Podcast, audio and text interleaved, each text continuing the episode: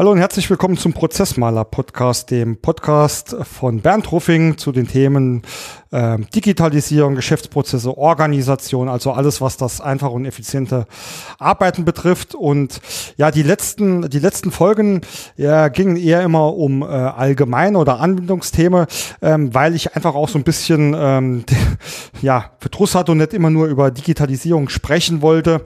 Ähm, nichtsdestotrotz ähm, habe ich heute einen spannenden Gesprächspartner eingeladen, mit dem ich einfach nochmal über das Thema Trends der digitalen Revolution sprechen möchte. Und zwar darf ich heute begrüßen, mein lieber Freund und Kollege, der Carsten Lexer. Hallo Carsten. Ja, hallo Bernd. Ich freue mich sehr, hier zu sein. Ja, gerne und danke, dass du ähm, dich bereit erklärt hast, mit mir eine Folge zu drehen, weil ähm, ich nehme den Faden nochmal auf, ja.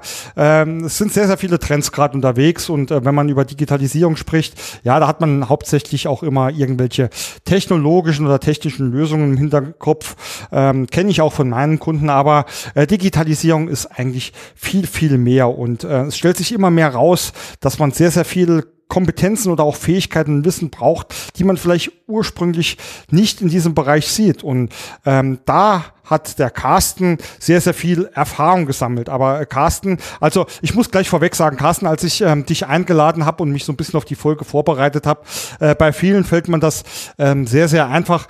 Äh, bei dir habe ich überlegt, wie, wie bringe ich dich richtig ins Spiel, weil ähm, der Carsten ist ein richtiger Allrounder, ja. Äh, der beschäftigt sich ähm, mit vielen, vielen Themen. Ähm, ich würde sogar sagen, Carsten, du hast da auch in vielen, vielen Sachen immer deine Finger mit drin. Und deswegen habe ich mich entschlossen, äh, ich kündige dich jetzt einfach mal aus mit einem Allrounder, äh, was das Thema Unternehmertum, ähm, Digitalisierung etc. betrifft. Und das eigentlich, Carsten, obwohl du ja gelernter Rechtsanwalt bist. Und deswegen steige ich doch einfach mal mit der Frage ein oder mit der Bitte, stell dich doch mal einfach vor, ähm, was machst du so, wie ist dein Werdegang und wie so beschäftigt sich ein Rechtsanwalt überhaupt mit Themen wie der Digitalisierung? Ja, Bernd, äh, das ist tatsächlich eine, eine wunderbare Frage und auch natürlich eine spannende Frage, ähm, denn ganz klar, ja, äh, ein Anwalt, sagt man ja so landläufig, der kann ja zu jedem Thema was sagen, also auch natürlich Digitalisierung. Das wäre aber, glaube ich, ein bisschen Platz, denn tatsächlich gibt es einige Gründe, warum ich mich mit der Digitalisierung beschäftige. Und äh, ich glaube, eines der, ähm, ja, der, der wichtigsten Einflüsse war, dass ich tatsächlich mal ein ähm, IT-Unternehmen hatte, was viele nicht wissen während des Studiums. Ähm, ich war schon immer fasziniert von den ganzen Möglichkeiten, die man so mit dem Internet machen kann. Mhm. Ähm, ich erinnere mich daran, ich habe da äh, gab es noch äh, diese Einwahl über äh, Modem. Ja, da habe ich schon in Chats mich rumgetrieben. Oh, ja. Weltweit. Ja, ich fand das super faszinierend.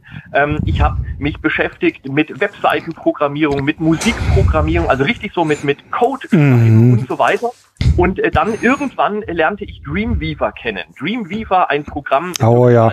von Webseiten, äh, damals eines der wesentlichen Programme, um eben Webseiten nicht mit Code zu programmieren, sondern schon gleich sozusagen das Ergebnis zu sehen.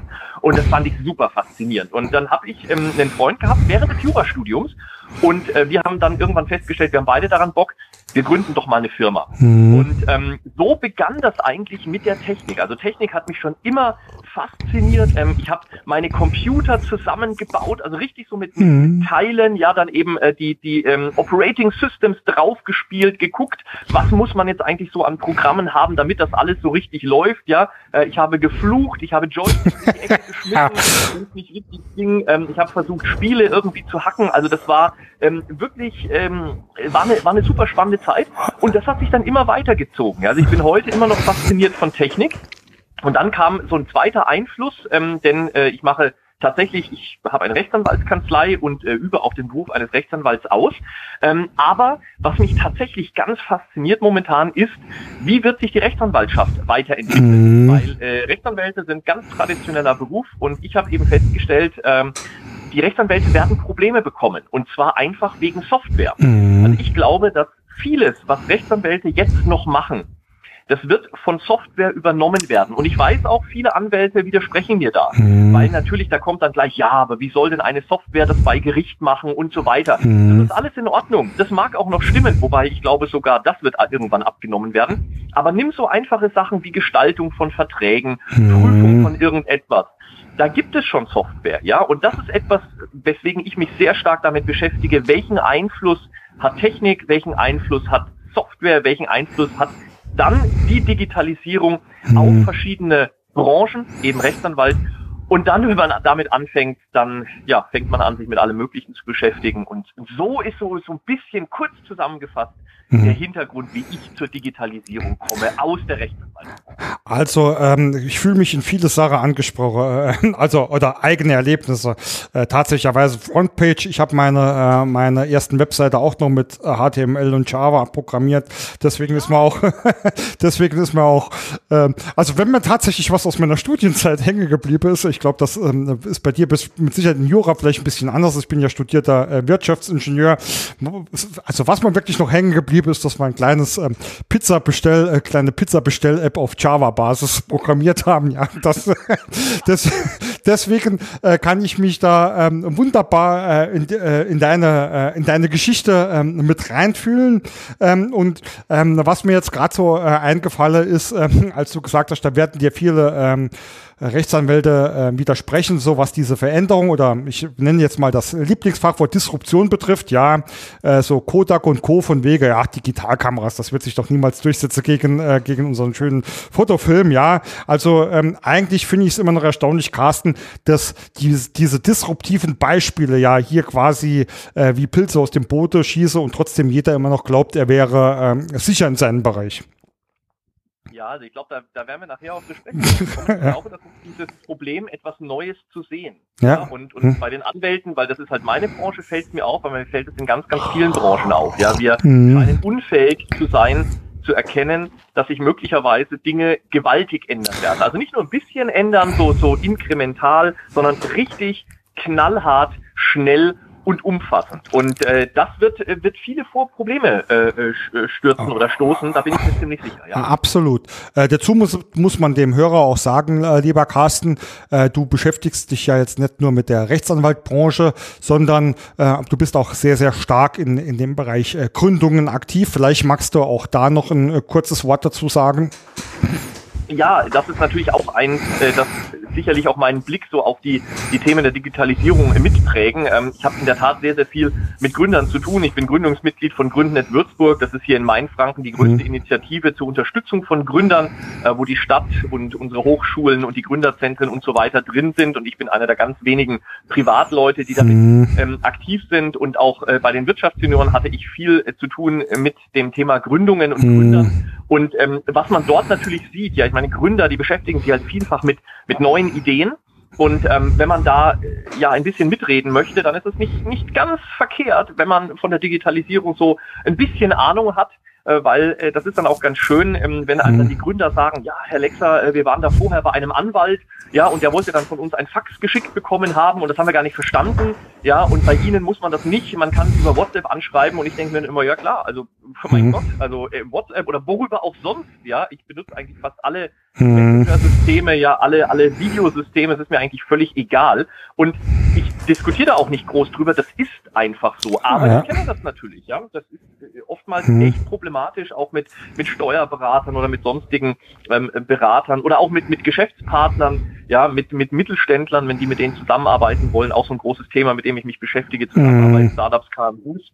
Das ist nicht immer einfach, ja, und da hilft das äh, mit den Gründern, ähm, mhm. zusammenzuarbeiten, weil man dort sich permanent mit neuen Dingen auch beschäftigen muss. Mhm. Sonst ist man nämlich ratzfatz weg vom Fenster. Genauso ähm, ist es, äh, also ähm, es, es, ähm, es ist unabdingbar heute, äh, irgendwie immer über den Tellerrand zu blicken und äh, das Auge immer auf dem Markt und den Veränderungen zu haben. Ähm, aber bevor wir dorthin kommen, Carsten, als ersten Punkt habe ich für uns heute so notiert, einen kleinen, ähm, mal so einen kleinen Status Quo-Überblick zu verschaffen, und zwar aus äh, deiner Sicht. Ähm, digital, ich habe das in, in unserem Teaser auch genannt, Digitalisierung Deutschland und der Mensch im Jahr 2021. Carsten, wie ja. ist denn denn da deine Sicht auf diese Dinge? Welche er Erlebnisse, Erfahrungen hast du gemacht? Wo denkst du, stehen wir denn gerade? Dazu muss ich vielleicht sagen, äh, ganz kurz, sorry, Carsten, dass ich unterbreche. Wir haben jetzt März 2021, das äh, bringe ich in letzter Zeit in unseren Folgen immer und immer wieder mit ein. Das heißt, ähm, in Corona-Sprache stehen wir jetzt, ja, man kann darüber diskutieren, ob wir am Anfang oder der Mitte der dritte Welle sind, aber ich denke, die Hörer äh, können das äh, miteinander verbinden. Das heißt, wir leben ja eh in einer etwas speziellen Zeit. Äh, so, sorry, Carsten, dass ich unterbrochen habe. Nein, nein, nein, du hast der, der Einwand war vollkommen richtig und der ist auch wichtig, weil ich glaube auch, dass diese Corona-Zeit tatsächlich ähm, Auswirkungen hatte und auch Auswirkungen jetzt noch haben wird, auch mhm. im Hinblick auf Digitalisierung. Aber dazu gleich noch mehr. Ähm, vielleicht erstmal einfach, wie ist der Stand? Und ähm, ich bin immer ein bisschen, bisschen äh, vorsichtig, äh, so, ein so ein wie so eine Art globalen Stand zu nennen. Mhm. Denn ich glaube, man muss ein bisschen differenzieren. Also es gibt natürlich Themen, da sind wir äh, ganz gut dabei. Und wenn ich jetzt mal sage wir, dann, dann betrachte ich mal so gesamt äh, Deutschland. Ja, wir haben tatsächlich äh, Bereiche, da sind wir gut. Viel, viel besser, als äh, wie man das oftmals so in, in Zeitungen und so weiter liest. Mhm. Dann gibt es aber auch viele Bereiche, da sind wir überhaupt nicht gut aufgestellt. Und zwar viel, viel schlechter, als man darüber liest. Ja, also diese, man hat so das Gefühl, die Amplituden, die schlagen nach oben und unten aus. Äh, einfach mal so ein Beispiel. Ja, nehmen wir mal digitale Verwaltung. Ja, wenn man da äh, sich mit beschäftigt und auch gerne mal so sich mit Politikern unterhält, ja, äh, dann hört man dort Gutes. Ja, wir sind auf einem super Weg, bla bla bla bla. Äh, ganz ehrlich, nein, sind wir nicht. Also da, da diskutiere ich auch nicht rum. Wir sind es nicht. Ja, das ist Absolut. Ein, genau von diesen Bereichen.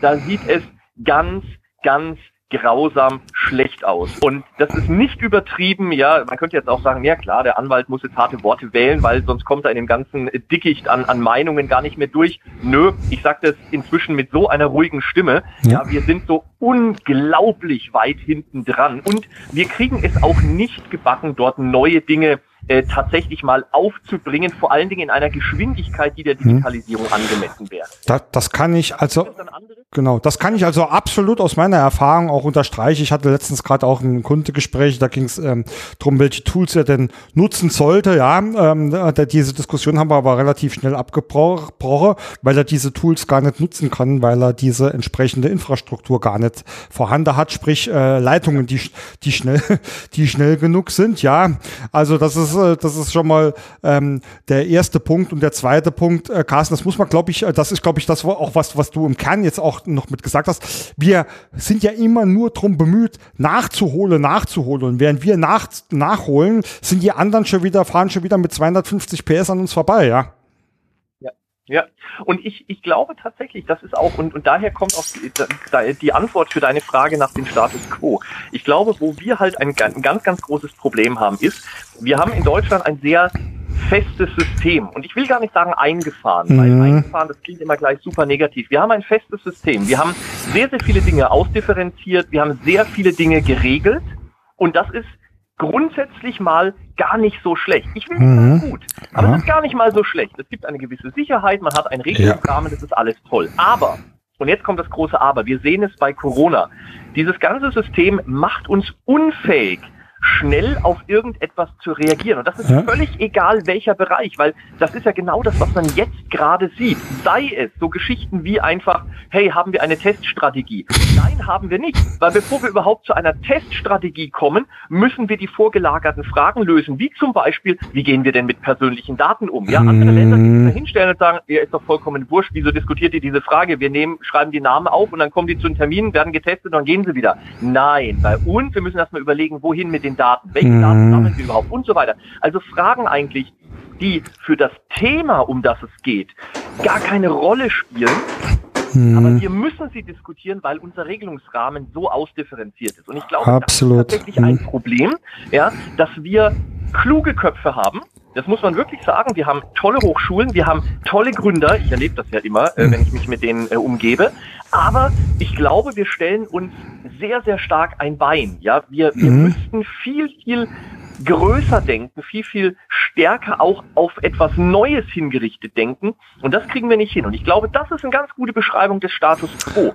Wir stehen gar nicht schlecht da, aber wir sind weit entfernt davon, irgendwo Spitze zu sein. Und die Frage ist einfach, was wollen wir? Und ich bin mir nicht sicher, ob wir darauf eine gute Antwort geben können im Moment. Das ist absolut, ähm, also da bin ich äh, zu 200 Prozent bei dir. Also ich glaube auch, dass es vieles, äh, was du so angesprochen hast, dieser Rahmen, ja, also eines meiner Lieblings, ähm, weiß nicht, ob man Slogans dazu sagen soll, oder Ausdrücke, die ich ähm, auch bei meiner Kunde oder ähm, bei meinen Vorträgen immer nutze, ist, ähm, Flexibilität entsteht durch Stabilität. Ja, das heißt, wie bei einem Hausbau, wenn du kein gutes Fundament hast, brauchst du gar nicht erst bauen. Deswegen glaube ich auch wie du, dass vieles ähm, von diesem Rahmen ja schon okay ist. Ähm, es ist halt nur die Frage, wenn ich irgendwann ähm, ein Fundament habe, auf dem ich kein Haus mehr bauen kann, ja, oder in, in dem jeder, jede, jedes Setzen eines Steins ähm, mit unheimlich viel Aufwand verbunden ist, äh, dann habe ich keine Flexibilität mehr. Und genau das ist, glaube ich, auch gerade der Punkt, den du ansprichst, zu sagen, Struktur, Stabilität, ein Rahmen ist okay, aber bei uns ist es kein Rahmen mehr. Ich empfinde es eigentlich so, was man sieht, was man hört, was man auch selbst mitbekommt, sind einfach nur noch Fesseln, die uns da ähm, angelegt werden, ja. Ja, ja, und wir kriegen vor allen Dingen, und das ist, glaube ich, noch ein, ein, wichtiger Punkt, den man auch mal sagen muss, wir kriegen diese Fesseln gar nicht mehr gelöst. Also mir fällt das natürlich immer so im Rechtsbereich mhm. stark auf. Wir haben jetzt momentan die Diskussion darüber, dass wir in Europa allgemein, also gar nicht so sehr Deutschland, äh, sondern in Europa allgemein für für Startups nicht gut aufgestellt sind. Da geht es mhm. um fehlende Programme zur Finanzierung von Startups, da geht es darum, um Gründungen dauern viel zu lange und so weiter und mhm. so fort. So, jetzt hat sich die EU hingestellt und hat sich gesagt, okay, wir müssen das irgendwie aufbrechen, wir müssen was machen. Ja, und hat sich dann äh, gesagt, okay, wir wollen wie so eine Art Startup-Kontinent werden. Mhm. So, und das wäre eigentlich eine tolle Möglichkeit, jetzt zu sagen, hey, jetzt denken wir mal neu, werfen wir sozusagen das Alte über Bord und starten neu. Nee, das geht aber bei uns nicht, denn wir stellen uns gleich hin und mit wir meine ich jetzt bei uns in Deutschland. Mhm. Ja, die, der Notarverband stellt sich jetzt dann zum Beispiel hin und sagt, ja, ja, also Startups und so, das ist schon schön und gut, aber und jetzt kommt das große Aber. Wir müssen die Beratungsqualität sichern. Und jetzt muss man einen Schritt zurückgehen und sagen, was bedeutet das? Und das bedeutet im Prinzip, dass man hergeht und an dem Konzept festhält, hm. dass Gründer, egal welche, eine bestimmte Art von Beratung brauchen, ohne zu verstehen, woher dieses Konzept kommt. Das, dass die Gründer Beratung brauchen, ist ja nicht das Problem. Nee. Nur die Frage ist, wer diese Beratung liefern muss. Vor 50 Jahren war das noch ganz klar. Man hatte Spezialisten, die Besten der Besten, und das waren die Notare. Heutzutage habe ich das Internet. Das heißt mhm. also, ich kann mir die Informationen suchen und jetzt kommt. Die jungen Gründer machen das auch. Warum also traue ich jetzt zum Beispiel nicht jungen Gründern oder allgemein mhm. Gründern zu, nach dem Motto, hey, wenn ihr noch spezielle Beratung braucht, dann gibt es die Notare. Mhm. Nein, das machen wir nicht, sondern wir gehen her und sagen, wir wissen, die brauchen alle Beratung. So. Und das, glaube ich, ist ein, großes Problem, ja, dass wir Ab das gar nicht mehr denken können, ein neues Konzept. Absolut. Also ähm, äh, da, da gehen mir gerade so viele Sachen durch den Kopf, dass ich gar nicht weiß, wo ich anfangen soll. Also das eine, äh, was wir auch in der Corona-Zeit ja immer wieder gelernt haben, man appelliert an den an den Mensch und den Menschenverstand. Ja. Andererseits habe ich Carsten nicht das Gefühl, dass wir als mündige Bürger äh, behandelt werden. Ja, das, das ist auch tatsächlich ja ein, ein, ein Problem, nicht? Ich meine, man kann es natürlich schnell sagen, ja, äh, wir verdienen es auch nicht anders, nicht? Mhm. Wenn, äh, was weiß ich, wenn es mal so gerade so eine Lockerung gibt und dann fliegen die Leute halt sofort alle nach Mallorca. Ja? Aber das ist, glaube ich, zu kurz gegriffen. Mhm. Das muss man ja auch mal ganz klar sagen. Es gibt einen Haufen Leute, die überhaupt kein Problem haben, jetzt zum Beispiel zu Hause zu bleiben äh, oder mhm. zu sagen, hey, wir machen Homeoffice und so weiter und so fort. Ja. Aber die Frage ist doch, warum trauen wir denen dann nicht auch zum Beispiel zu, eben nicht mehr nach einer bestimmten Zeit auf die Straße zu gehen. Warum müssen wir das alles mit Verboten machen?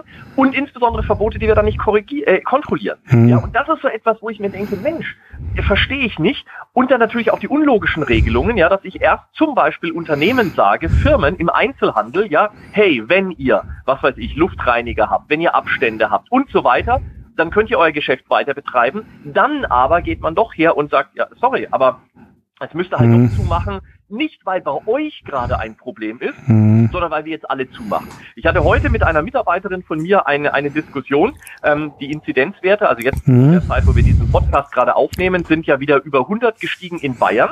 Jetzt muss man aber dazu sagen, es gibt Städte und Regionen, da liegt er weit über 100. Da liegt er sogar unter 50. Und es gibt ganz extreme Gemeinden und, und äh, äh Regionen. Ja, da liegt er über 200, 300. Mhm. Und das Problem ist, welche Stadt, muss man sich mal überlegen, ja, jetzt wurde jetzt angekündigt, wir machen wieder einen Lockdown. Da würde ich mich als Stadt die jetzt anfängt, für die Bürger, für die Wirtschaft da zu sein, würde ich mich langsam mal fragen, ey, warum strenge ich mich eigentlich noch an? Hm. Weil am Ende des Tages, ja, der Inzidenzwert geht in Bayern allgemein nach oben und mhm. dann stelle ich mich halt hin und, und sage, okay, wir schließen doch wieder alles. Das ja. muss ich meinen Bürgern kommunizieren. Ja. Ich habe überhaupt keine Differenzierungsmöglichkeiten nee, nee. nach Schwere der Problematik. Das verstehe ich. Äh, ja, also ich verstehe auch viele Sachen nicht. Also wie du auch sagst, es werde Maßnahme ausgerufen. Also ich nehme da jetzt mal äh, vielleicht die, eine der leidtragendsten Branchen, die Gastronomie. Ja, da haben sich viele, sehr, sehr viele schon, naja, vor fast einem Jahr ähm, wahnsinnig viel Geld in die Hand genommen und da Gedanke gemacht über Hygienekonzepte, ja, und waren auch nachweislich tauglich, ja, und wurde dann pauschal damit bestraft, dass keiner mehr essen gehen kann oder keiner mehr was trinken gehen kann, ja, und das muss ich halt stellen. Aber ähm, auch wenn man jetzt mal diese Corona-Situation, die ja zugegebenermaßen doch speziell ist, ja, wegnimmt. Also ich, ich versuche es auch immer, oder es gibt ja auch andere Beispiele in unserem Leben, ja, ähm, und da, da geht es mir noch nicht mal drum, was richtig oder was falsch ist, ja. Ähm, ich glaube, es gibt oft kein richtig und kein falsch, aber ich nehme jetzt mal das Beispiel Autofahren und Sicherheitsgurt, ja. Ich stelle mir halt immer die Frage, natürlich will ich das, ähm, äh, natürlich soll keine, äh, keine körperliche Schäde oder ähm, etc. entstehen, aber inwiefern muss ich einem oder darf ich überhaupt einem Menschen vorschreiben, dass er einen Sicherheitsgurt tragen muss, um sich selbst zu schützen? Ich weiß jetzt einfach mal deine Meinung dazu, ja. Ja gut, ich bin da natürlich jetzt auch als als Anwalt äh, äh, habe ich natürlich so ein bisschen das Problem, dass ja oder was heißt das Problem? Es ist kein Problem, der Staat hat halt eine Fürsorgepflicht ja. und der Staat übt die natürlich aus. Das ist ja auch der Grund für die Corona-Maßnahmen. Mhm. Die Corona-Maßnahmen, die kommen ja nicht einfach, weil der Staat, ich weiß natürlich, äh, äh, die Querdenker, die sehen das alles ganz ganz anders, aber ähm, die lasse ich jetzt einfach mal außen vor, weil ich wirklich nicht äh, wegen jeder äh, blödsinnigen Meinung mhm. dahinterher rennen kann. Der Staat hat eine Fürsorgepflicht und die übt er momentan aus. Das heißt also, der Staat geht her und hat erkannt, es gibt problematische äh, äh Bevölkerungsgruppen, ja, beispielsweise mhm. ältere Leute, ähm, dann auch, äh, er denkt daran an die äh, Langzeitschäden von Covid und so weiter und überlegt sich Lösungen. So, bis hierhin ist überhaupt kein Problem. Das muss der Staat machen und das ist auch genau das gleiche, nämlich mit dem mit dem ähm, Gurt im Auto. Ja, der Staat überlegt sich, okay, ich muss die Leute schützen und manchmal muss der Staat die Leute sozusagen vor sich selber schützen, weil die es nicht anders hinbekommen. Ja. da sind wir jetzt in diesem in dieser dieser ähm, diesem Duopol, ja, mhm. Eigenverantwortung und Schutz. Mhm. Und vor diesem Problem, und das ist jetzt tatsächlich ein Problem oder eine Herausforderung, steht jeder Staat. Die Frage ist jetzt nur, wie geht er damit um? Mhm. Da merkt man halt, dass es Staaten gibt, die betonen halt die Eigenverantwortung, jetzt mal ganz platt gesprochen, äh, umgelegt auf diesen Gurt. Mhm. Das wäre dann im Prinzip, wenn ein Staat sich hinstellt und sagt, ja, ähm, ihr könnt den Gurt anlegen und dann seid ihr geschützt oder ihr lasst es halt, dann seid ihr halt, äh, wenn es richtig dumm läuft, tot. Mhm. Müsst ihr entscheiden. So? Mhm. Oder er geht halt her, und das ist halt eben jetzt äh, die, die deutsche Mentalität, und sagt, okay, ähm, wir haben festgestellt, da gibt es ein Problem und die Leute legen den Gurt nicht an und dann müssen wir es ihnen halt vorschreiben. Mhm. Was jetzt besser und schlechter ist, das vermag ich nicht zu beurteilen, denn darüber kann man natürlich wunderbar streiten. Genau. Einem generellen Problem, nämlich wie viel Eigenverantwortung muten wir Bürgern zu. Absolut. Ich glaube, da sind wir in Deutschland nicht auf einem richtig guten Weg, denn wir verstärken diesen, diesen Sicherheitstrend permanent mhm. und wir bauen diese Maßnahmen gar nicht mehr ab. Und das ist ein Riesenproblem. Ja, es ist gar nicht, gar nicht schlimm, dass wir Maßnahmen machen zum Schutz der Bürger. Nur nehmen wir die irgendwann wieder weg. Und da erkennt man halt einen Trend in Deutschland, das machen wir nicht. Und diese festen Strukturen, mhm. die werden uns dann auf die Füße fallen, und das tun sie ja immer dann, wenn wir Flexibilität brauchen, weil ein starres System lässt Flexibilität hm. nur schlecht zu. Und genau dieses Problem haben wir jetzt. Und wir leben im digitalen Zeitalter und da bräuchten wir Flexibilität, weil sich die Dinge so schnell ändern. Hm. Wir, wir müssen reagieren und zwar schnell. Und das können wir gar nicht mehr. Ich habe dann nachher dann noch ein wunderbares Beispiel aus dem Gesellschaftsrecht, wo man das wieder ganz, ganz hm. deutlich momentan sieht, dass wir es gar nicht mehr können. Ja, also wir können es gar nicht mehr. Und das ist ein Problem. Absolut, also da bin ich auch voll bei dir. Äh, deswegen habe ich auch bewusst dieses äh, Beispiel des Gurtes genommen. Also ich will das auch nicht bewerten. Es gibt da, man, man muss es tun, ja. Aber ich finde am Ende des Tages ist auch meine persönliche Meinung, ähm, wir sind so sehr auf Sicherheit fokussiert, dass wir uns äh, schön um uns herum ein Gefängnis bauen, ja, ähm, aus dem es irgendwann keine Türen mehr gibt, um, um rauszukommen, ja. Aber ähm, nehmen wir doch das auch gerade zum Punkt, ähm, zu sagen, äh, ich glaube, wir sind uns beide, äh, wir sind beide einer Meinung, äh, dass momentan, äh, was das Thema Digitalisierung betrifft ähm, oder auch Flexibilität, um mal da nicht immer nur das D-Wort zu nehmen, ähm, ist ähm, ja eher kritisch bestellt ist um Deutschland. Aber die Frage ist ja, was können wir dagegen tun? Äh, was benötigt es? Und jetzt will ich mal, äh, da wir uns ja beide gerade als äh, Nerds äh, geoutet haben, äh, will ich mal mit, äh, mit einem beliebten Begriff kommen. Carsten, manchmal glaube ich, Format C ist so das Einzige, was da noch hilft. Also. Also vielleicht, oh, vielleicht mal um den, den Jünger, oder Carsten, du bist doch, dann du bist doch Gast, ja, erklär vielleicht erstmal den Jüngeren, was Format C bedeutet. Ja, Format C war, war früher ja dieses, dieses ganz fürchterliche Ding, ja, das sollte man nicht leichtfertig eingehen, ja, weil sonst hat das nicht bedeutet, dass man sozusagen seine gesamte Festplatte einmal rasiert hat. Und das war dann sehr, sehr blöd, ne, also man hat sozusagen seine Festplatte formatiert, das heißt, also sie war dann wieder jungfräulich da, ohne irgendwelche Daten drauf, was natürlich extrem blöd ist, wenn man dann mit dem Computer weiterarbeiten möchte, mhm. weil dann musste man halt erst wieder den gesamten Computer, wie man immer so schön gesagt hat, einrichten, ja, also alle Programme ja. drauf, das Betriebssystem drauf, ähm, die ganzen Hardware-Teile wie Drucker und so weiter anschließen und ganz wichtig, ja, für die ähm, äh, etwas Jüngeren jetzt, die das vielleicht hier hören und dann sagen, da ist doch kein Problem, ähm, mit meinem Mac, ja, da, da rufe ich nur einfach den Drucker auf und dann verbindet er sich automatisch. Nee, nee, nee, nee, nee. Ja, also früher musste man dann erst umständlich den Treiber suchen, dann hat die Treiberversion nicht gepasst, ja, dann musste man was Neues und ach, war alles ganz, ganz schrecklich. Ja, hat ewig gedauert und das sollte man nicht machen. Und wenn du das jetzt hier sagst in Bezug auf Digitalisierung, das hat natürlich schon, schon was für sich, ja, sozusagen so einen kompletten Reset, um nochmal neu zu starten. Ich jetzt ganz, ganz kurz, ganz kurz eine Anmerkung von mir, ähm, dass ähm, der Hintergrund aber warum, zumindest ich früher, und viele andere auch oft auf Format C zurückgegriffen haben, war einfach, dass du mit dem, was du mit deinem PC, mit deinen Programmen etc. so angerichtet hast, irgendwo irgendwo hat es zu Probleme geführt. Entweder ist ein Tool oder eine Software nicht mehr richtig ausgeführt worden oder es war zu lahm. Aber oft war es halt das Problem, da es auch keine große Diagnosetools gab, dass du den, den Fehler nicht wirklich identifizieren konntest und ausmerzen konntest. Und so war es oft aus Kosten-Nutze-Verhältnisse, um jetzt mal ein bisschen faktisch zu sprechen, oft sinnvoller zu sagen, okay, kostet mich jetzt vielleicht zwei Tage, aber ich setze das System komplett von vorne auf, weiß aber, dass ich ein sauberes System habe, mit dem ich sauber weiterarbeiten kann, ja. Ja. Und, und das passt auch eigentlich gut äh, zu, zu dem Digitalisierungsthema, weil nämlich die, diese Probleme, die man ja früher hatte, auch hier wieder äh, für die etwas jüngeren äh, Zuhörer, ähm, Kompatibilitätsprobleme. Ja, man hm. hat irgendwelche Dinge draufgespielt und da war das nicht so wie, wie oftmals, ich meine, auch diese Probleme haben wir heute ja noch, ja, hm. aber die lösen sich meistens innerhalb der Software selber. Hm. Früher war das wirklich ein Problem. Da hat man, wenn es richtig dumm gelaufen ist, hat man irgendwelche Dateien überschrieben, die man halt noch für was gebraucht hat. oh ja. war nur, man hat es überhaupt nicht verstanden. Nee. Ja. Und dann stand man am Ende wirklich da, nichts ging mehr, ja, oder es hat, das, der Computer hat sich immer selber eingefroren. Man wusste überhaupt nicht, was man machen sollte. Hm. Und dann blieb gar nichts anderes übrig, als komplett neu zu starten. Ja, mhm. und äh, das ist natürlich auch so etwas. Äh, wir, wir erleben das ja gerade auch. Wir haben so viele Regeln aufgebaut. Sobald wir irgendwo etwas machen, äh, kann man die Wechselwirkungen gar nicht mehr richtig erfassen. Man kommt sich so ein bisschen vor wie tatsächlich so vor 20 Jahren mit einem Computer. Mhm. Ja, man hat irgendwie ein Programm draufgespielt und, und konnte dann eigentlich nur hoffen, dass alles gut geht, weil wenn es nicht gut gegangen ist, dann wusste man unter Umständen überhaupt nicht, warum es nicht gut gegangen ist. Und die Frage, die sich jetzt halt nur stellt, ist tatsächlich, ähm, müssen wir sozusagen komplett Reset machen? Und hm. ähm, auch hier wäre meine Antwort ein bisschen, bisschen differenziert. Hm.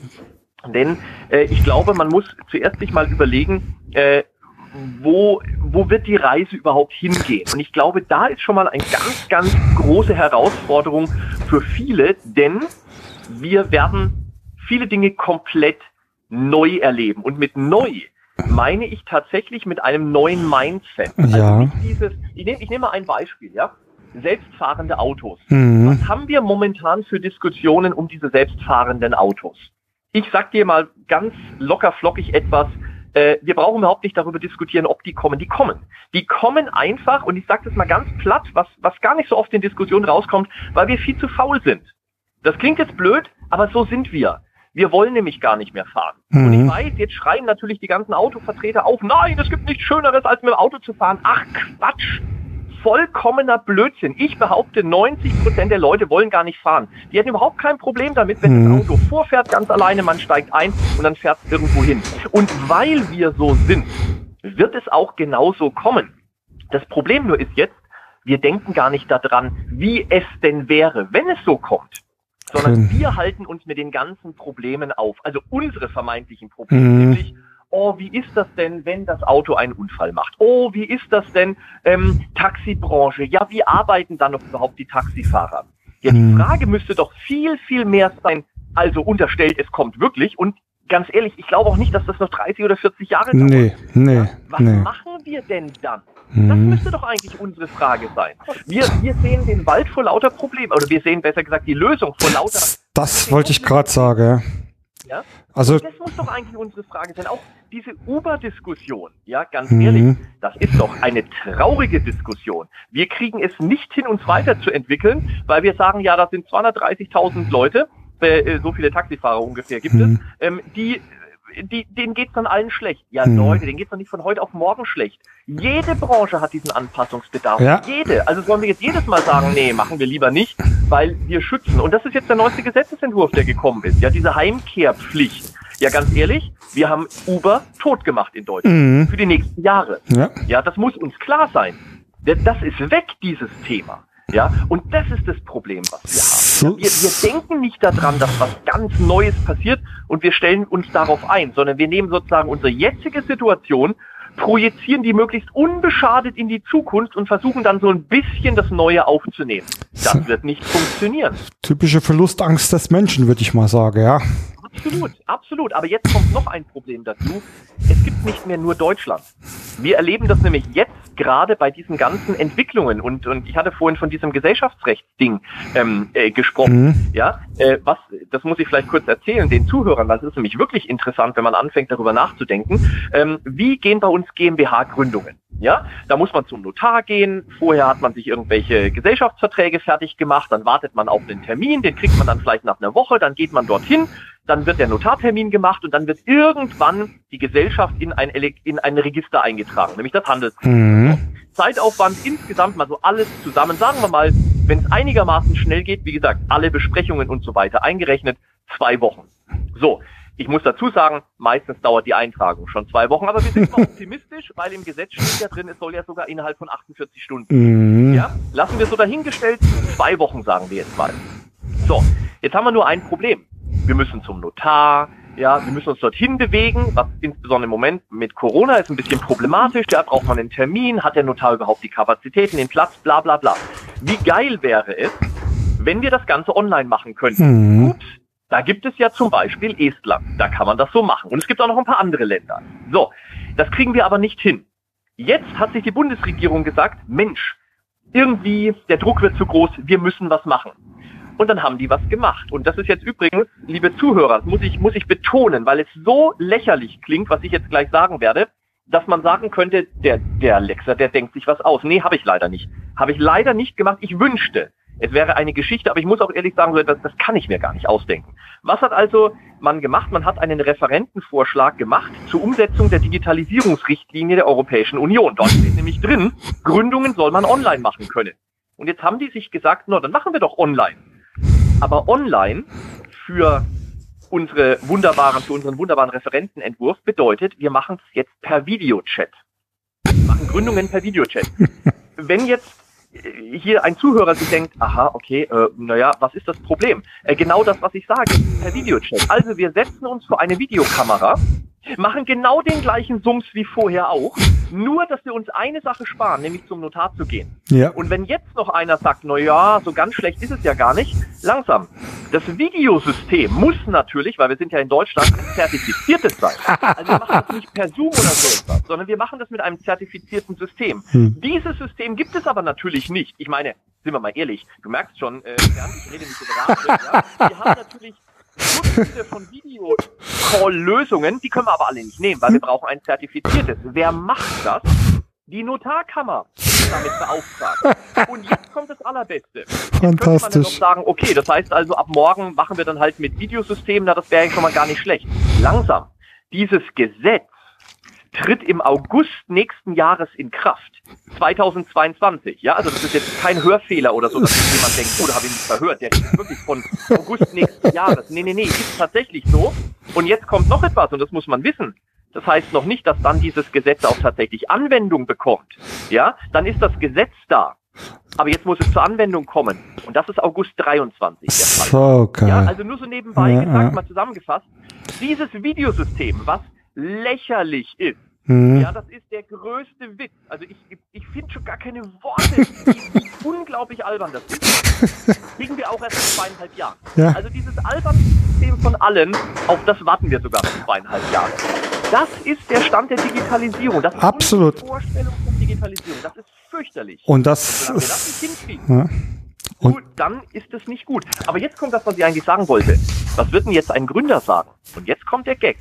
Also wenn die Gründer anfangen, schlau zu werden, Mhm. und, und das sind die, das, das darf man nicht, äh, da- da- das muss einem klar sein, dann gründen die halt nicht mehr in Deutschland. Ja. Weil sie es nämlich schon gar nicht mehr brauchen. Brauchen wir wirklich nur noch deutsche Gesellschaften? Hey, ganz, ganz viele Gründer sind international äh, unterwegs. Ja, dann gründen die halt in Estland oder in Litauen oder in Polen oder wo auch immer es schneller geht. Dann nehmen die halt keine deutsche Gesellschaft mehr. Ja, aber dann sitzen die auch woanders. Und dann? Dann gehen die uns alle flöten. Die gehen alle weg. Und das ist, wie gesagt, das ist ein Beispiel. Das ist ein Beispiel. Ja, wenn ich jetzt ein Unternehmen wäre, das eine innovative Lösung hat, ja, dann würde ich mir langsam mal überlegen, ob ich das nicht woanders in Europa oder irgendwo Ja. auf der Welt machen kann. Wir haben nicht mehr nur die deutschen Grenzen, in denen ich mich aufhalte. Ja. Wir müssen viel, viel weiter denken, internationaler, digitaler. Und die Lösungen gibt es. Die gibt es. Und das muss uns klar sein. Ja, wir verlieren fähige Köpfe und die werden gehen, hundertprozentig. Hundertprozentig. absolut, also absolut. Ähm, So, ich habe mich wieder beruhigt. nee, nee, ähm. Äh, ich kann das, also da, also ich sag's mal so, Carsten, da es ja mein äh, tägliches Brot ist, ja, ähm, bin ich da eher schon der, der da äh, sarkastisch mitlacht, ja, oder ich weiß auch gar nicht, ob man es als Sarkasmus äh, nennen kann, weil äh, kenne ja die Beispiele auch. Ich, also ich, ich versuche es jetzt mal wirklich auf ein Beispiel von von ähm, von meiner Kundschaft zu transferieren. Da, das war auch dann vor einem Jahr, als es hieß, ähm, ja plötzlich wir können nämlich die Leute zu uns, äh, also die Mitarbeiter persönlich zu uns. Naja, rief mich halt einer an, du Bernd, wir müssen Microsoft Teams einführen. Naja, was hast denn vor? Ey? Wenn jetzt ja die Leute nicht mehr ähm, hier sind, muss ich ja so mit denen sprechen können, ja. Ja, okay.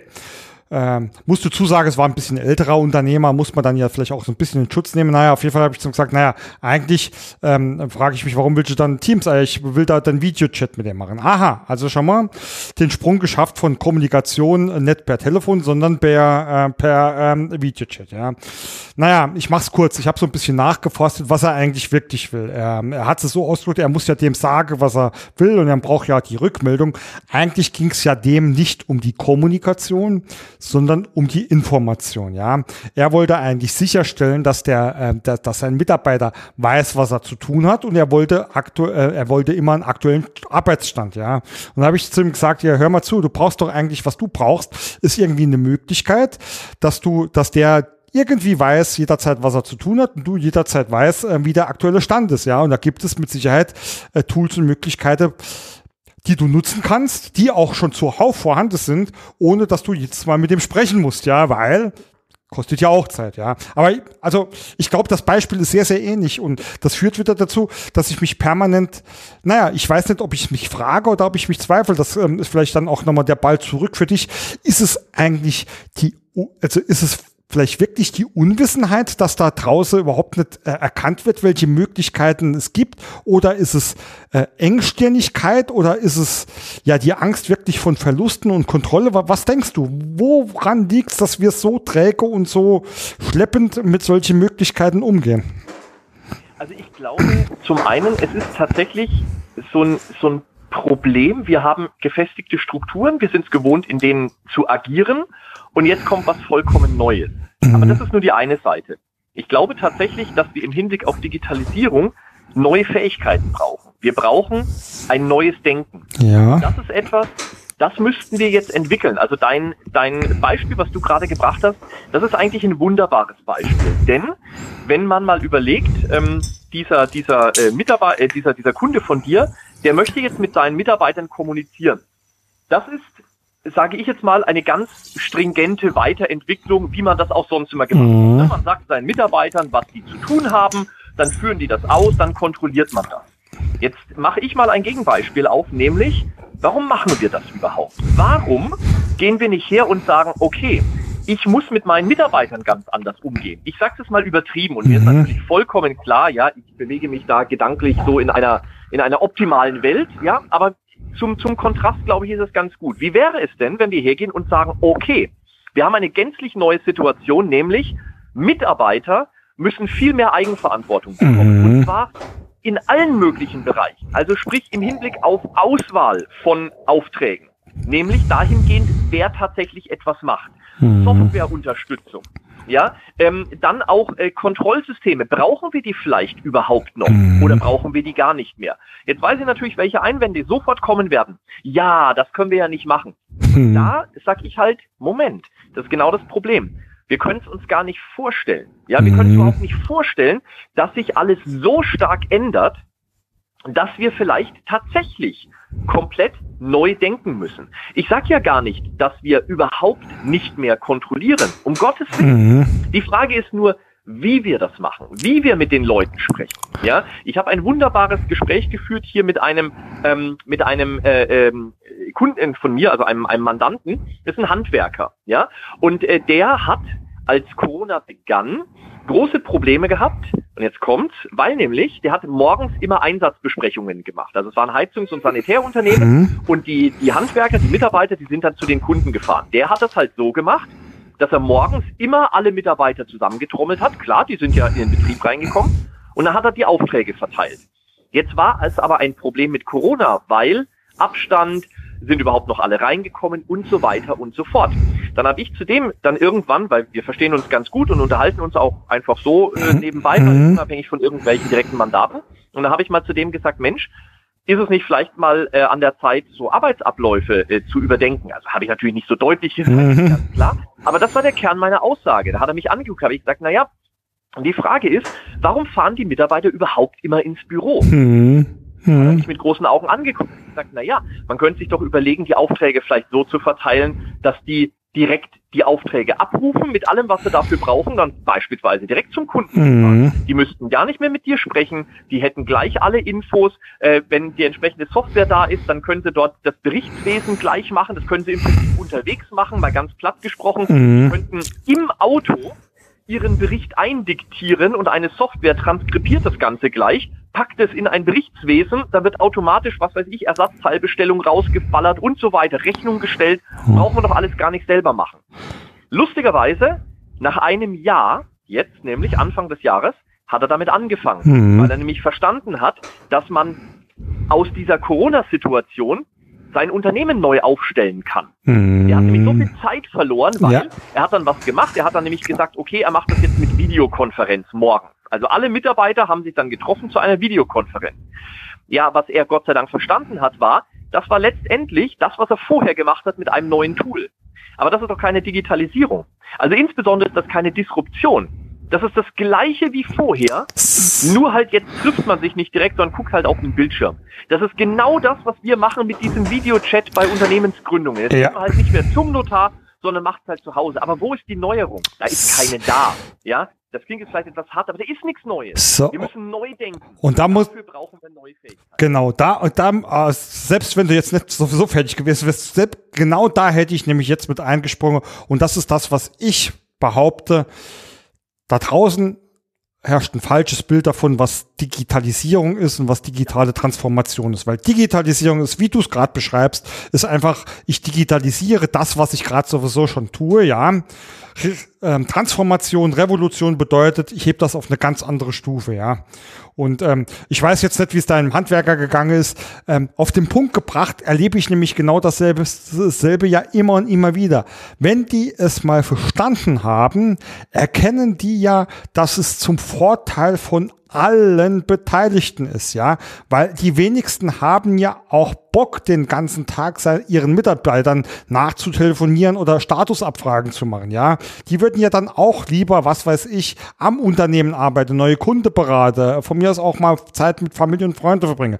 Aber da sie sich wirklich nicht vorstellen können, wie du sagst, ja, erkennen sie gar nicht dran, dass das nichts Böses ist, sondern an alle Stellen nur Vorteile hat. Und das ist, das, das sind wir jetzt wirklich nur bei der Digitalisierung, ja. Noch, noch lange nicht bei, bei, bei, bei der Transformation, ähm, die ja mit Sicherheit auch äh, notwendig ist und auch der nächste Schritt ist, ja.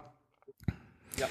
Und äh, ja, und ich glaube halt dazu, und das ist, das ist jetzt eben dieser, dieser, dieser wichtige Punkt. Dazu muss man sich jetzt halt mal irgendwann Gedanken darüber machen, A, welche Bereiche werden es überhaupt sein, die transformiert werden? Mhm. Und wenn man die Bereiche hat, wie wird die Transformation erfolgen? Denn wenn man darüber nachdenkt, wird man feststellen, welche Fähigkeiten man braucht. Ja, also ich nehme mhm. mal ein ganz äh, simples Beispiel, ja, ähm, Chirurgie. Mhm. So, da ist Standard Procedure, ja, man geht in ein Krankenhaus, dann kommt da irgendwann ein Arzt, weil ne, man muss ja einen Termin haben, dann macht das irgendwann mal ein Arzt und dann ist alles gut. Mhm. So, jetzt könnte man sich ja mal überlegen, ähm, das kann ja auch ein Roboter machen. Und wenn mhm. man ganz ehrlich, ganz, ganz viele Dinge, die kann ein Roboter machen. Das ist nichts Besonderes mehr. Nee. Diese Roboter gibt es sogar schon. Ja. So, jetzt kommt nur das Problem. Wir können uns das nicht vorstellen, weil der Roboter macht ja Fehler. Ja, so, der Roboter macht Fehler und deswegen wollen wir den Roboter nicht. Wir wollen lieber den mhm. Menschen. Statistisch gesehen ist das vollkommener Quatsch. Das ist genauso wie mit den Verkehrstoten äh, mhm. bei Autos. Ja, ähm, die selbstfahrenden Autos produzieren so viele Verkehrsunfälle. Nee, das ist deswegen so problematisch, weil die Fälle, die es gibt, in jedem Medium zu finden. Mhm. Ja, wenn ein Tesla mal irgendwo ein Stoppschild überfährt und dann, und das muss man ja ganz klar sagen, das ist tragisch, ja, dann mhm. fährt dieser Tesla jemand über den Haufen und der stirbt.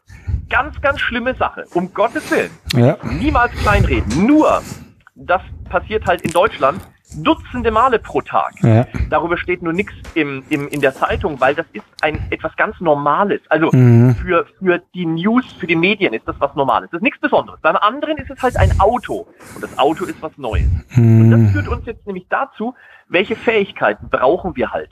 Und ich glaube, da müssen wir ansetzen. Ja, wir müssen den Leuten Fähigkeiten geben, mhm. dass sie damit umgehen können. Und dazu gehören halt so, so Geschichten wie, wir müssen ihnen wieder lernen, neugierig zu sein. Mhm. Ja, wir müssen ihnen Flexibilität mitgeben. Ja, wir müssen ihnen Mobilität mitgeben. Sie müssen anfangen daran zu denken, dass alles mobil ist. Mhm. Und zwar auch mobiles Denken. Ja, wir, ja, ja. wir dürfen nicht verhaftet sein in diesem, ja, wir haben das immer so gemacht und jetzt äh, packt man eine Software drüber und dann ist es was Tolles anderes. Mhm. Ja, sondern uns muss klar sein, wir, wir disruptieren alles und dieser Begriff ist eigentlich schon abge, abgeklatscht. Ja.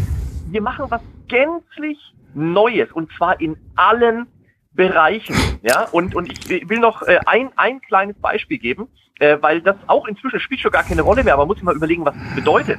PayPal. Ja, PayPal. PayPal ist etwas Unglaubliches eigentlich, wenn man sich mal genau anguckt. Warum nämlich? Wie ist früher Geld überwiesen worden? Und das ist das Faszinierende, ja? Das war ein, ein, ein reglementiertes, ein, ein reglementiertes System. Ja, du brauchtest ein Konto. Mhm. Ja, du mhm. brauchtest, ähm, du brauchtest Banken als Intermediäre. Heute hast du im Prinzip irgendwo Geld gelagert bei irgendeinem Unternehmen und brauchst eine E-Mail-Adresse. Das muss man sich mal vorstellen, ja. was da eigentlich passiert. Ja.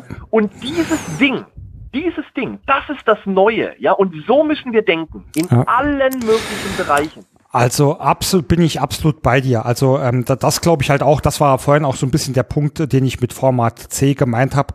Äh, Format C, das wissen wir alle. Das ist ja, ähm, wir sind ja nicht utopisch. Man kann nicht einfach alles ähm, löschen und neu anfangen. Aber zumindestens so wäre es mein Ansatz zu sagen, nein, anstatt jetzt ähm, äh, oder man es ist ja auch kein Schwarz und Weiß, aber anstatt zu viel äh, Energie in äh, Automatisierung von Prozesse zu stecken, ja, die die äh, bei anderen schon seit 20 Jahren laufen, ist es vielleicht viel ähm, ratsamer äh, an die Disruption zu denken und was ganz Großes Neues zu machen. Aber ein Punkt in deiner Aufzählung würde ich mal noch in den Raum äh, werfen, Carsten. Das führt mich nämlich auch zu, zu einer ähm, abschließenden äh, Frage oder zu einem abschließenden Punkt, den ich mir hier notiert habe.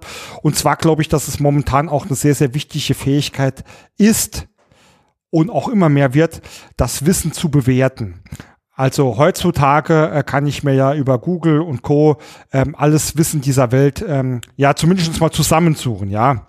Aber ähm, es ist halt auch viel Murks dabei, ja. Und jetzt bin ich ja mal beim faktischen Wisse und jetzt äh, ist natürlich der Sprung nicht weit zu Presse, Facebook und Co. Und ähm, ich glaube, das ist etwas, was man ja auch berücksichtigen muss und, und, und lernen oder in diesen Kompetenzen mit einbauen muss. Ich meine, ich weiß, du bist ja auch Politiker oder politisch aktiv, sagen wir es mal so rum, ja.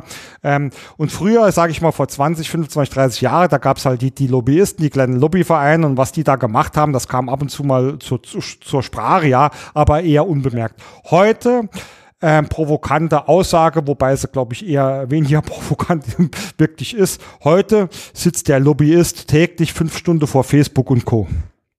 Ja, ja. Und, und das, glaube ich, ist auch so ein Punkt, also was, was du gerade ansprichst. Ähm, äh, ich habe da äh, ja eine, eine bald publizierte Veröffentlichung, da gehe ich auch genau auf dieses Thema ein. Äh, ich habe das unter dem Begriff digitale Bildung äh, mhm. gepackt, mhm. weil das nämlich tatsächlich ein, ein großes äh, Problem ist. Ja, denn ähm, man sieht genau an dem Beispiel, was du gerade gesagt hast, wie viele Fähigkeiten uns fehlen, beziehungsweise in welche Richtung wir meiner Meinung nach mhm. zumindest falsch denken. Also was meine ich damit? Zum einen mal diese ganze Social Media Selbstdarstellungsgeschichte. Mhm. Äh, für uns ist die inzwischen völlig normal. Die bedeutet oder, oder führt aber dazu, dass wir sehr stark emotionsbetont argumentieren. Und das hm. geht los von, wir wählen die Überschriften von irgendwelchen Postings oder den ersten Satz, ja, wählen wir so aus, dass er maximalen Impact bekommt. Ja, ja das führt inzwischen schon so weit, dass äh, heute habe ich wieder eine wunderbare Schlagzeile gelesen, ja, ähm, äh, die, die lautete so sinngemäß, ähm, ein, eine, eine Bratwurst kann auf Mallorca 3000 Euro kosten. So. Ähm, war wirklich, also kein Scherz, ja, war eine, eine ernste Überschrift, also kann man auch noch suchen, die muss auch noch irgendwo sein, äh, wo ich halt damals gelesen habe, so was war jetzt eigentlich der Punkt? Ja. Und das ist eben genau dieses, dieses, dieses Ding, ja, diese Überschrift, die ist richtig. Die mhm. ist richtig. Aber sie leitet das Denken natürlich in eine bestimmte Richtung. Was mhm. war der Hintergrund? Der Hintergrund war, dass auf Mallorca wir, wir äh, drehen ja diesen Podcast hier jetzt im, im März mhm. und äh, Mallorca ist jetzt zur risikofreien Zone erklärt worden. Ganz, ganz viele Urlauber gehen dorthin und da gab es einen Riesenaufschrei in den sozialen Netzen. Tatsächlich ist Mallorca nicht das Traumurlaubsland, weil es gibt ganz, ganz viele Beschränkungen. Und mhm. eine Beschränkung ist zum Beispiel, es gibt Zonen, da darf man sich zu bestimmten Uhrzeiten nicht aufhalten, darf nichts essen und so weiter. Und jetzt kommt, macht man es doch, kostet das bis zu 3000 Euro Strafe. Und daraus hat dann dieser, dieser ich meine, war Fokus oder so, ja. aber nagelt mich nicht darauf ja. Ich bin mir gerade nicht hundertprozentig sicher. Ähm, hat halt aber daraus die Schlagzeile gemacht, eine Bratwurst kann bis zu 3000 Euro kosten. Ja. Stimmt ja auch irgendwo. Mhm. Aber, und das ist der Punkt, wir müssen lernen zu verstehen, wie Nachrichten gemacht werden, mm. Informationen weitergegeben werden, Toll, aber es kommt noch mehr. Der nächste Schritt ist, wir müssen verstehen, wie wir selber darauf reagieren. Ich erlebe das ganz, ganz häufig in sozialen Medien, dass viele Sachen völlig unreflektiert weitergegeben werden. Ich hatte letzte Woche ein wunderbares Erlebnis. Da hat äh, jemand im Internet äh, äh gepostet, ähm, so sinngemäß, ähm, dass äh, äh unser Bundes äh, Bundesgesundheitsminister ähm, hat ähm, Masken ähm, bestellt äh, zur, zur Verteilung ähm, im Gesundheitssystem und diese Bestellung hat Nebenkosten generiert von rund 190 Millionen Euro. So. Das war der Artikel und der wurde von, von einer, einer Zeitung dann online publiziert. So, und als solches klingt es nicht spektakulär. Gelesen habe ich diesen Artikel aber in Zusammenhang mit einem Statement von einer Person, die dann aus diesem Artikel gefolgert hat, es kommt zu Enteignungen. Enteignungen, muss man sich mal überlegen. So, jetzt hat man den Artikel gelesen, da stand nichts von Enteignungen drin.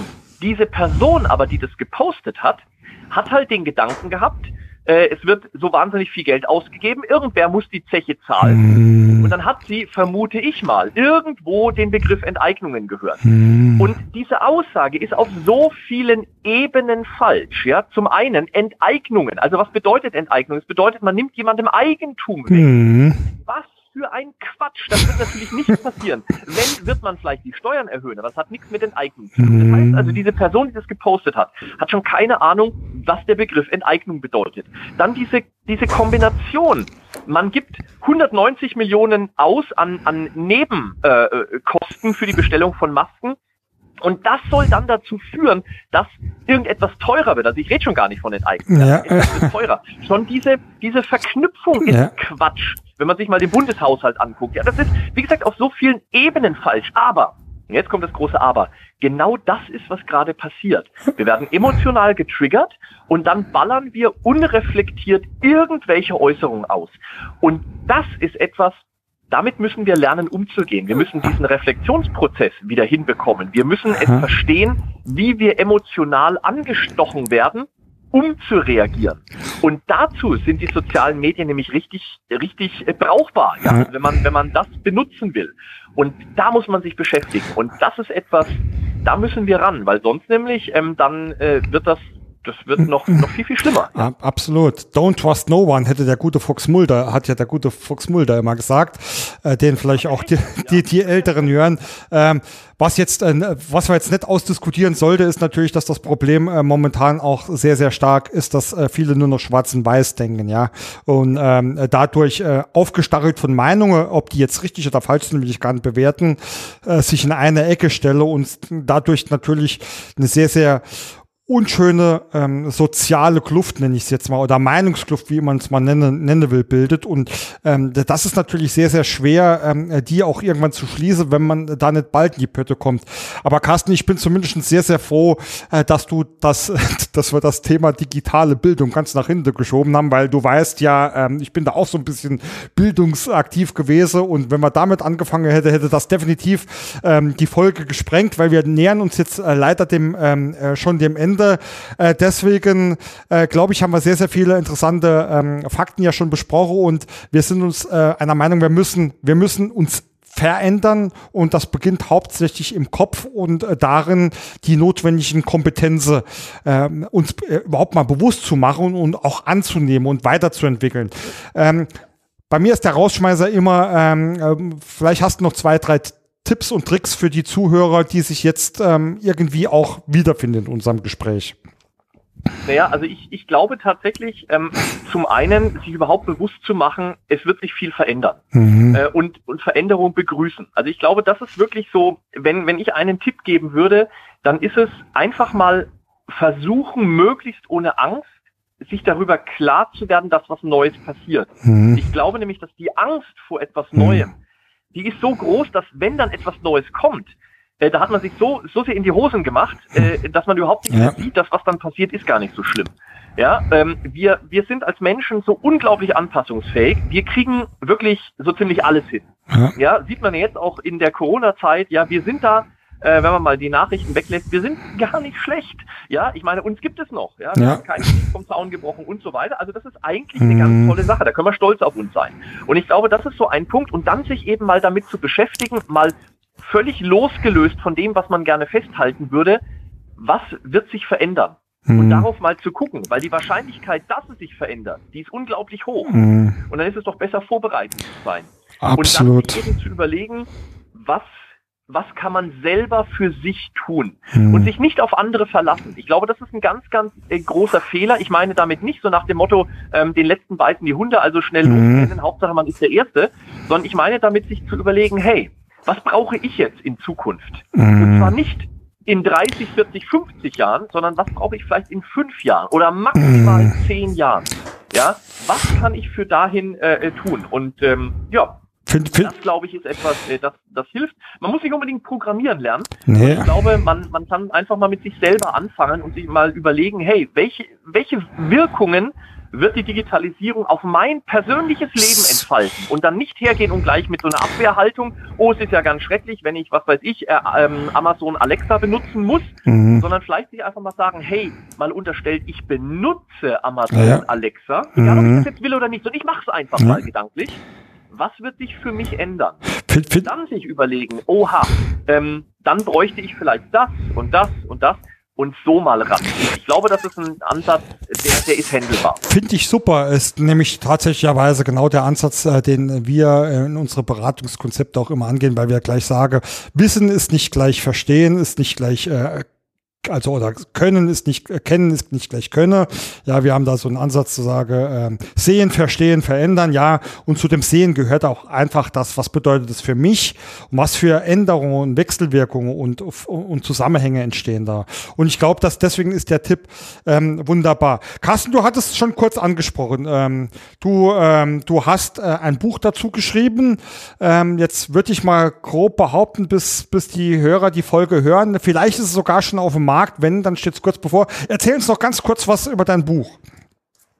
Ähm, äh, nur ganz kurz tatsächlich, ähm, ja, ich habe mich äh, mit diesem mit diesem Thema sehr sehr ausführlich ähm, beschäftigt. Äh, der Springer Verlag ist auf mich zugekommen und äh, wollte dann mal eine Perspektive haben, die eben nicht technisch geprägt ist. Und ähm, da ich mich mit diesem mit diesem Thema insbesondere so mit diesen mit diesen Voraussetzungen, die Menschen mit sich bringen müssen, unabhängig von diesem ganzen Technikgedöns und den, und den ja, Programmiersachen und so weiter. Das ist alles wichtig und so weiter. Aber was macht Digitalisierung mit dem Menschen? Und äh, dazu habe ich tatsächlich dann äh, ein, ein äh, Buch geschrieben und das wird rauskommen ähm, Anfang Juni. Äh, heißt Fit für die digitale Zukunft, Trends der digitalen Revolution und welche Kompetenzen Sie dafür brauchen. Und es ist ein relativ äh, überschaubares Büchlein, knappe 120 Seiten. Und äh, da stelle ich zum einen mal dar, welche Entwicklungsbereiche gibt es überhaupt, wo die Digitalisierung Einfluss nehmen wird? Mhm. Ich muss gleich dazu sagen, es sind echt viele. Und welche Fähigkeiten sollte man sich jetzt mal anschauen? Womit sollte man sich jetzt mal als Mensch beschäftigen? Wie gesagt, unabhängig von Programmierung und mhm. Kenntnissen, um dann dort mit umgehen zu können und vor allen Dingen diese, diese Entwicklungen in der Digitalisierung für sich zu nutzen. Und äh, ja, Springer fand die Idee gut, fand das Konzept gut und das Buch ist gerade in der Produktion und ich freue mich äh, sehr, wenn es dann äh, endlich da ist und ich es endlich in den Händen halte. Also ich freue mich auch schon, steht äh, schon auf meiner Wunschliste. Ähm, so viel ist äh, klar. Ich glaube, wir haben auch heute gehört, dass du durchaus ähm, verstehst, von was du sprichst. Und äh, die Anekdote habe ich mir jetzt wirklich bis zum Schluss aufgehoben, lieber Carsten, äh, weil dein, äh, der, der Einstieg, wie kommt ein Rechtsanwalt äh, zu Digitalisierungsthema? Aus eigener Erfahrung weiß ich, dass ich mal einen Workshop geleitet hat bei einem sehr, sehr großen deutschen Verkehrsunternehmen. Und als wir uns da die Teilnehmer so vorgestellt haben, war da ein ähm, Anwalt dabei, ja, der also ein, Int, der, ein Rechtsanwalt, ein interner ähm, Angestellter und der hat gesagt, ja, ich weiß eigentlich gar nicht, warum ich hier bin. Ich habe ja hier nur äh, ganz am Rande was mit der äh, mit der Geschichte zu tun. Naja, Ende vom äh, Lied war, dass der aktivste Teilnehmer dieses Workshops und es ging auch um Prozessgestaltung und Digitalisierung. Der aktivste Teilnehmer war der Rechtsanwalt, der eigentlich ja eigentlich ja gar nichts mit der Sache zu tun hatte, der aber durch seine ungetrübte externe Brille und sein strukturiertes Denkvermögen das so viel wahnsinnig guten Input geliefert hat.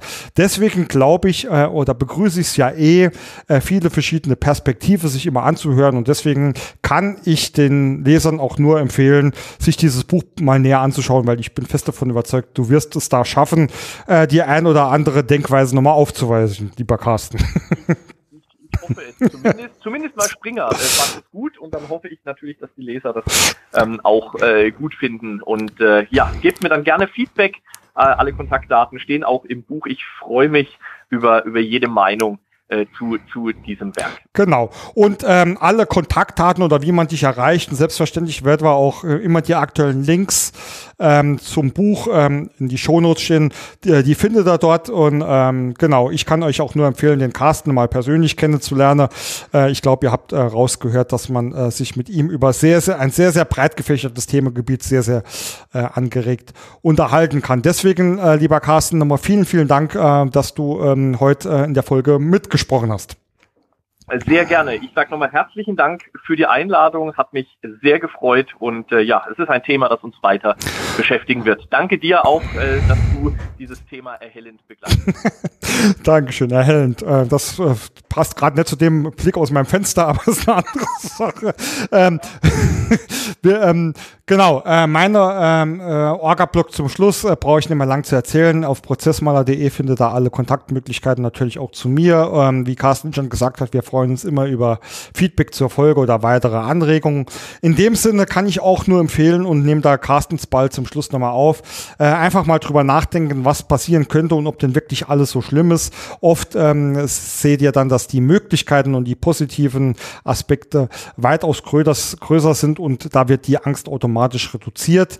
Äh, und ähm, das ist mein, mein Tipp für euch. Äh, an dieser Stelle dann viel Spaß und viel Erfolg beim Nachgrübeln und wir hören uns bald wieder. Bis dann, euer Bernd.